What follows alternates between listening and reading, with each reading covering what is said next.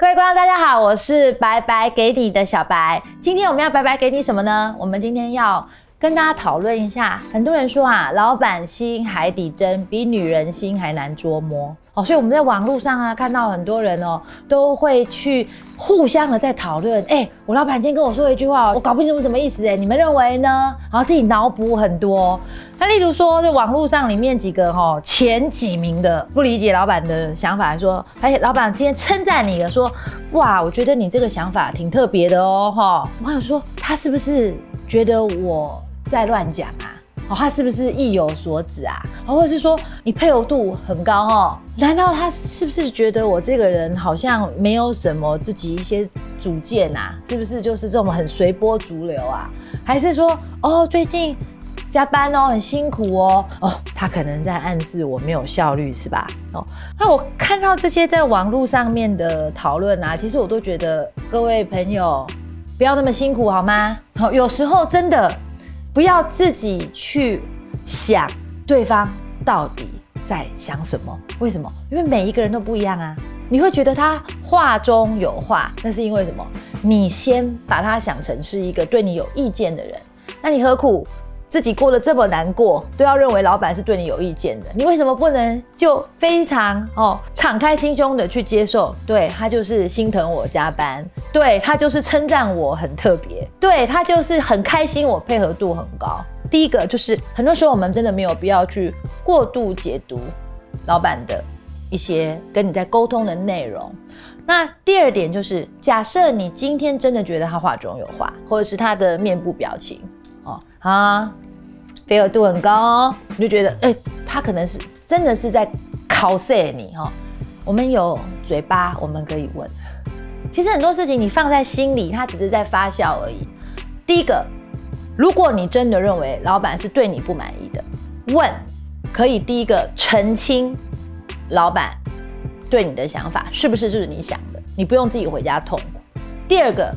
你自己主动开启了这样的一个沟通机会呢，你有机会反转的。哦，假设今天老板你这样子说，你是真的心觉得我的配合度高吗？还是你觉得我是有一点点没有主见呢？哦，我希望你能够给我一些些你的建议。我们讲嘛，把老板当成是你的一个职涯顾问，非常诚心的去请老板给你回馈。哦，老板可能说，是啊，我觉得其实你是。没有主见的哇，就知道哦，老板原来这样子去想哦，那我们也不要跟他辩，好，人都是这样子，你只要跟对方产生了争辩，你就是把它放在你的堆里面。那我们要怎么去解决这样子的一个困境呢？我们可以这样说，好，谢谢老板，今天我有看到某一些我没有注意到的地方，希望老板可以除了。让我知道我没有主见之外，也给我一些些建议，我可以做哪些事情，看哪些书，上哪些课，去改善这件事。为什么要这样做呢？因为其实我跟各位讲哦，HR 甚至就是一个比较呃正式的一个人资体系，他在看一个人是是不是一个人才，甚至是看一个人我是不是应该砍你头的时候呢，他其实看一个是什么？你是不是一个可以被持续发展的可造之才？哦，所以你今天有缺点，人都有缺点，没有人是完美的人。那你要做的事情是什么？你可以改善，你可以进步。所以不要担心被批评，反而要把它当成是一个很好的机会。这个机会是什么？你可以告诉老板，我是愿意进步的，我是愿意学习的。那学习其实也是呢，现在对一个工作者来讲非常非常重要的一个能力。那我们再从另外一个角度来看这件事情，就是老板。假设你今天是一个主管。你的员工都觉得你老板心海底针，都觉得完全不知道你在干什么哦。你你在讲什么，我都要用猜的。老实说，这对主管来讲是非常非常非常非常不好的一件事。为什么呢？什么叫 leader？leader 是站在前面领导团队的，leader 是给方向的。结果你要到底是往东走还是往西走，你的你的部署不知道哦。所以其实到最后。大家就乱七八糟乱走啦，那所以你其实原本是应该一个团队结整合起来，变成一个很大的力量，大家都分散了，所以其实主管应该是要学习怎么样好好说话的。作为一个好的 leader，沟通的能力是最重要的能力。因为你要有一个好的沟沟通能力，你才有办法影响整个团队，愿意协助你，让你达成你想要达成的任务。那所以我很推荐大家看一本书啊，叫做《非暴力沟通》哦，因为其实很多老板为什么你会让员工觉得我不知道你在说什么哦？有可能什么呢？有可能是因为你的语气是不好的，用命令的。哦，或者是说你是用很精简的方式，让人家觉得说你不是那么的尊重他人的哦。还有就是我们刚刚讲的，很多网络上网友会想，那个老板是咪给我倒考架谁？哈，那这样子都是什么？其实有可能什么？你只是一个老板，你自己在发泄你的情绪。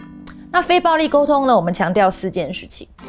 第一件事情呢，是你要观察，观察是完全客观，不加任何的评论。举例，我们刚刚讲到，我们说加班好了，你要讲的是，我最近发现，这一个礼拜你每天晚上都八点以后才离开公司，好，这是你的观察，是一个非常客观的现实现象。好，第二个，你就要开始去讲这件事情呢，对你的一个感受。好，我们可以说，嗯，我觉得你很累，我会很担心你的身体会受不了。哦，这个就是你个人主观的观感。我们刚刚讲客观的观察，然后这一个主观的感受之后呢，你身为一个主管，你要去思考。好哦，我很担心这个员工加班，我是担心他的身体吗？还是我觉得他偷用我的水电，浪费我的水电？还是我就想说啊，他就是哦，一定是这个时间管理能力有问题。哦，到底到底是什么事情？他到底是调动了你哪一件事情？你觉得是有 gap 的？